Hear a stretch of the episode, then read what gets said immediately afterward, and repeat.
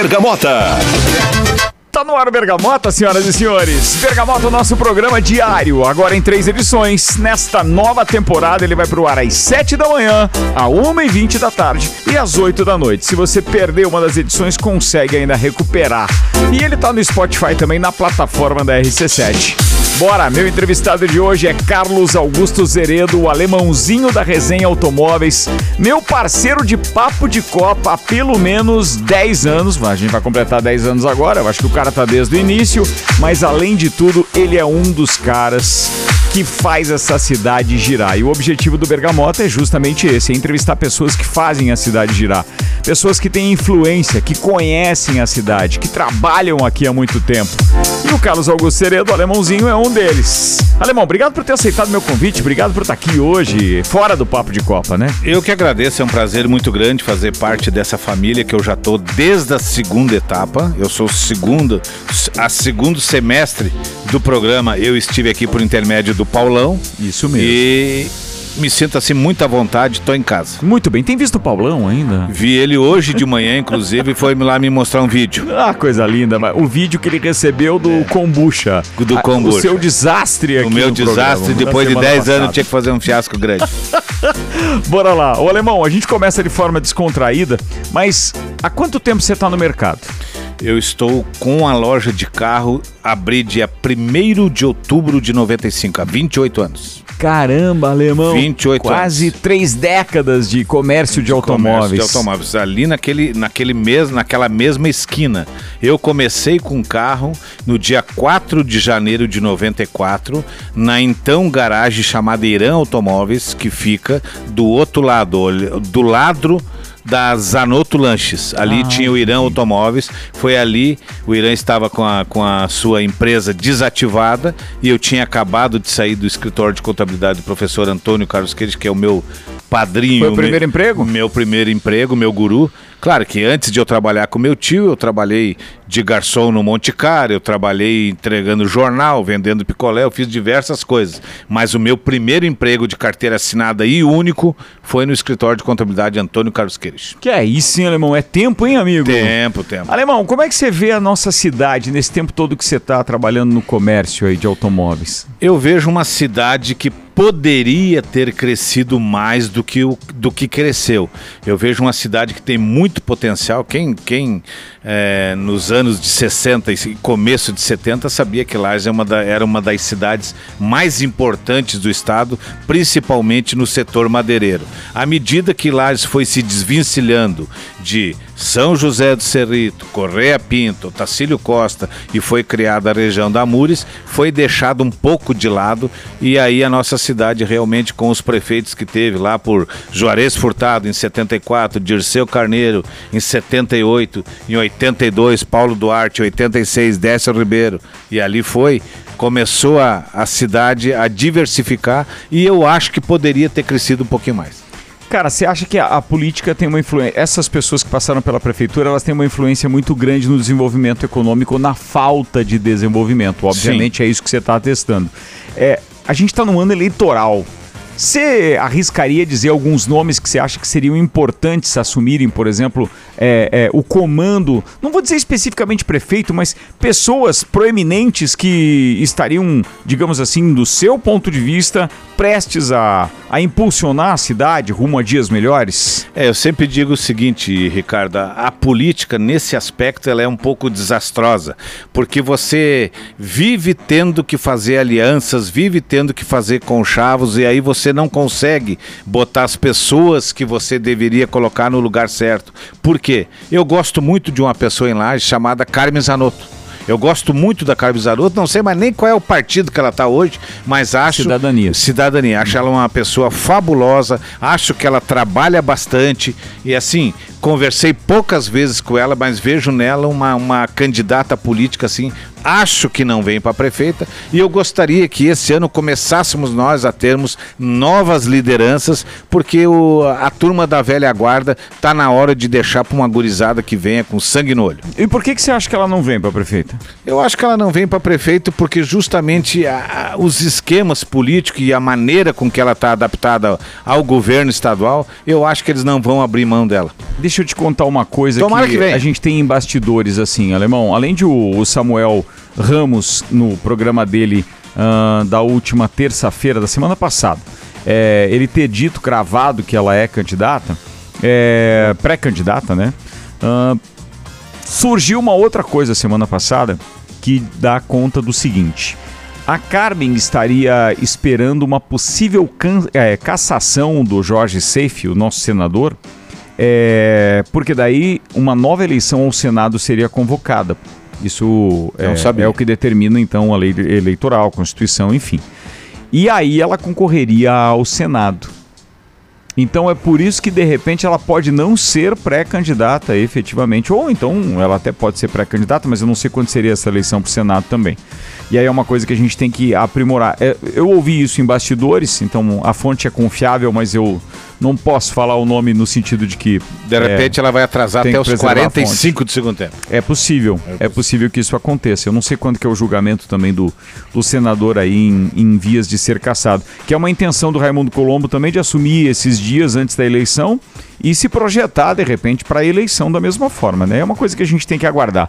Mas politicamente é, a principal influência por nós não termos desenvolvido mais, na sua opinião, é a parte política? É a parte política, principalmente porque assim, ó, eu vejo e há muito tempo acontece que em vez de se facilitar a vida do empresário, está cada vez se dificultando mais. Numa cidade que nem a nossa, a pessoa que está dando emprego, a pessoa que está querendo fazer as coisas, você tem que abrir as portas e facilitar o máximo possível. Então, assim, eu vejo que o trâmite burocrático ela te incomoda e te engessa muito nas coisas. Verdade. Alemão, você tem noção de quantas é, é, lojas de automóveis seminovos tinha quando você começou em Lages? Quando eu comecei era no máximo eu e mais 10. Hoje, há um ano e meio atrás, teve um pessoal de um banco que foi fazer um censo aqui em Lages e eles assim, se eles passassem na frente de uma casa e tivessem três placas de vende ou num terreno tal, já considerava ponto de venda. Tinha entre concessionárias, é, loja de carros e ponto de venda 119. Meu Deus, em quanto tempo isso? Isso em 30 anos. Em, é, eu 28 anos. Em 28 anos. É, oferta foi a história de o um carro novo ficar mais barato, que colocou tanto carro seminovo no mercado e usado? Ontem eu estava conversando com um grande, com um grande influência tá, no mundo automobilístico, meu guru Pinta. Uhum. O Pinta estava me dizendo ontem: fique tranquilo que sempre vai ter negócio para loja de carro. Sempre vai ter aquele que está começando, que quer descer do ônibus e comprar um carro de 20, aquele que já deu o primeiro passo e quer comprar o carro de 40, aquele que já conseguiu é, trabalhar mais alguns anos e comprar o carro de 60 e assim vai. Sempre então, vai ter um cliente novo. Sempre vai né, ter um cliente. Eu sempre acho vai ter um cliente novo. Nesse nosso ramo, Ricardo, tem tem uma palavrinha que ela te dimensiona tanto para o bem quanto o mal. Se você tiver credibilidade, você está com as portas abertas. É verdade. Alemão, vamos falar de uma outra coisa que eu sei que você gosta muito e como o nosso tempo é escasso nessa nova versão do, do Bergamota, a gente só tem aí mais praticamente oito minutos de programa, então eu tenho que te perguntar de algo que é a sua paixão, que é o futebol. Você acompanha o futebol muito de perto. E aí, para aqueles que não acompanham o Papo de Copa, sou obrigado a declarar aqui o principal passatempo do alemão, do meu entrevistado de hoje, do Carlos Augusto Heredo, é assistir um jogo do Grêmio tomando um bom vinho branco, hum. ou às vezes rosé. Rosé. Ele gosta de vinho verde. É, é ou não é? Casal Mendes ou Matheus, vamos fazer um jabazinho. Casal Mendes ou Matheus, recomendo que são vinhos que é um vinho de um preço acessível e um vinho que você vai ficar bem legal tomando o que, O que é melhor, é, o vinho ou o futebol do Grêmio? Atualmente o vinho. Atu atualmente pode ter certeza eu vim. Olha, eu assisti o jogo contra o Juventude antes de eu até comentei no, no, no nosso programa de quinta-feira. Que desespero que me deu e como o Grêmio está mal esse ano. Eu não sabia que a falta de um jogador só ia desentrosar tanto o time quanto desentrosou. Pois é, impressionante. E tu viu que ele não fez nem cócega para jogar com o Al Nasser, né? Não O fez. time dele, o Miami, levou 6 a 0 alemão. É, eu acho que o eu acho a gente tá que falando assim, do Soares, né? Pra quem não né, tá sabendo. não. Eu acho que a vida dele e, eu, e o que que eu no lugar dele faria? Eu me aposentad... eu fazia minha aposentadoria, iria morar em Miami, iria curtir os amigos como o Messi, como o, Iniesta e os outros que estão que eles estão tudo por lá, ex-companheiros de Barcelona, e vai curtir a vida, vai gastar o dinheiro, vai se divertir, para com o futebol. Alemão, e o futebol do Inter de Lages? O que você sabe, o que que você opinaria? Você acompanha o futebol local há muito tempo, você foi um dirigente de futsal. É, eu inclusive hoje estava mostrando pro Paulão lá a ata da Madeireira Paris, onde consta meu nome como vice-presidente há muitos anos. O Inter de Lages, eu fui gandula do Inter de Lages, eu fui, eu estava no, no, no carro do Corpo de Bombeiro da Dite Freitas de 85, quando, quando diversas pessoas eh, fizeram com que um time do Inter de Lages de 24 pontos disputado ganhasse 20 e fosse campeão da Dite Freitas. É, então, assim, eu acompanho o Inter há muitos anos. Eu vejo que para o Internacional que está faltando atualmente, primeiro, organização. Primeiro de tudo é estrutura. Não adianta você que.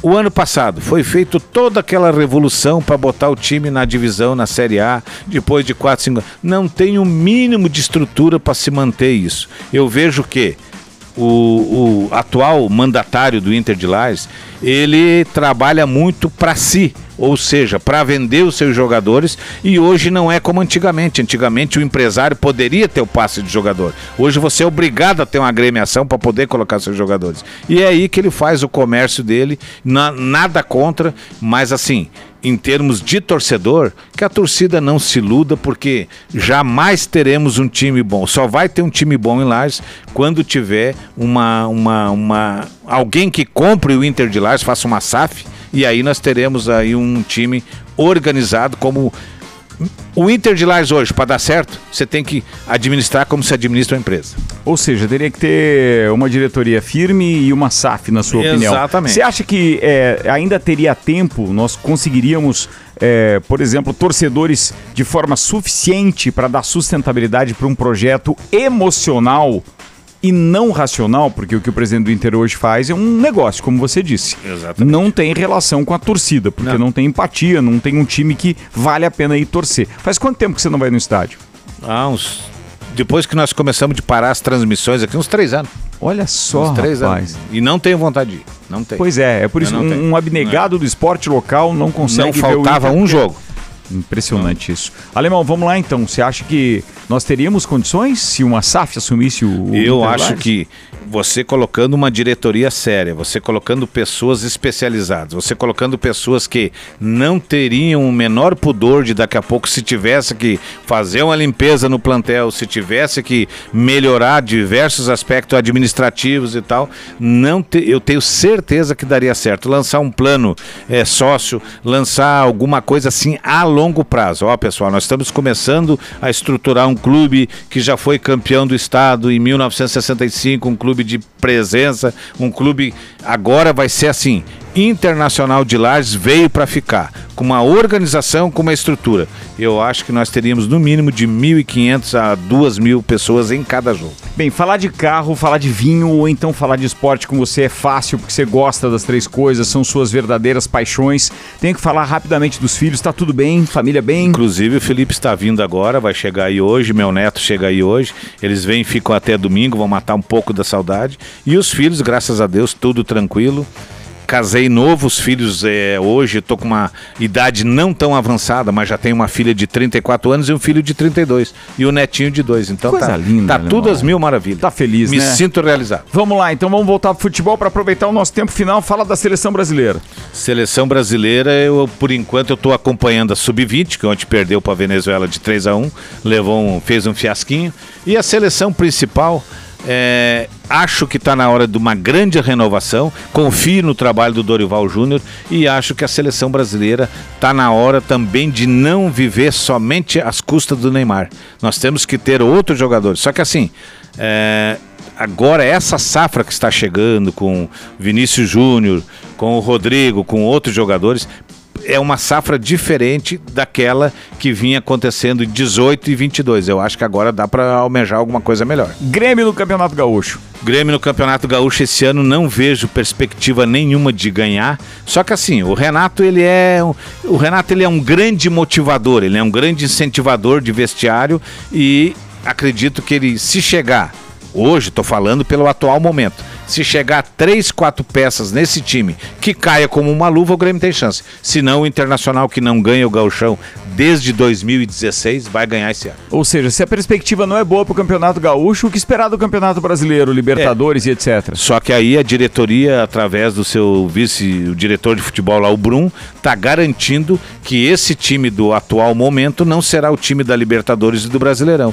que haverá muitas contratações, haverá dispensa, e eu acho que aproveita o Campeonato Gaúcho agora e dá chance para a base. Aproveita a gurizada da base para ver quem é que você consegue colocar no time no Brasileirão, que isso aí é, é um investimento, é um retorno garantido. Senhoras e senhores, esse é o Bergamota na sua nova temporada com edições sempre às 7 da manhã, às 1h20 da tarde e às 8 da noite. Sempre com um personagem que faz a roda girar, ou seja, alguém que movimenta essa cidade de alguma forma, contribui com a gente. E o objetivo, obviamente, é dar microfone microfone a essas pessoas para manifestarem a sua opinião, para que você que está do outro lado da, do rádio possa também formar a sua opinião com aquilo que a gente tem de melhor, que é a nossa personalidade, a personalidade dessas pessoas e empresários que, pô, movimentam a nossa economia. Carlos Augusto Zeredo, o alemãozinho da resenha automóveis, como a gente chama então nas segundas e quintas aqui na RC7 no Papo de Copa, foi meu entrevistado de hoje. Alemão, muito obrigado. Eu que agradeço, pena que não é uma hora e 17 de programa e apenas 17 minutos. um, apenas 17 é um papo minutos. muito gostoso, agradeço. Sempre que precisar de mim estarei às ordens. E agora eu estava olhando para você e estava me lembrando quando eu te entrevistei na rádio que eu fiz o meu curso de jornalismo que eu passei uma tarde lá, lá com você. Lá na 101, né? Lá na 101, Isso. eu levei meus colegas, passamos uma tarde, na época que rodava os cartuchos. Isso era mesmo. E eu me lembro muito bem, foi uma tarde realmente muito boa. E eu olhava ali e dizia, pô, o programa de rádio em si é uma coisa muito legal, muito gostosa. Mas legal é ter você aqui com a gente sempre. Eu que agradeço. Muito obrigado. Muito obrigado. brinca que você é o decano e tal, mas você faz parte de uma história muito joia, viu? Isso, e gosto muito de obrigado. maracujá. Depois a gente conta essa história numa outra oportunidade. Senhoras e senhores, Bergamota, aqui na RC7, diariamente, segunda a sexta, em três edições, às sete da manhã, uma e vinte da tarde e às oito da noite. A gente espera você no próximo. Amanhã tem mais. Então, até lá, turma!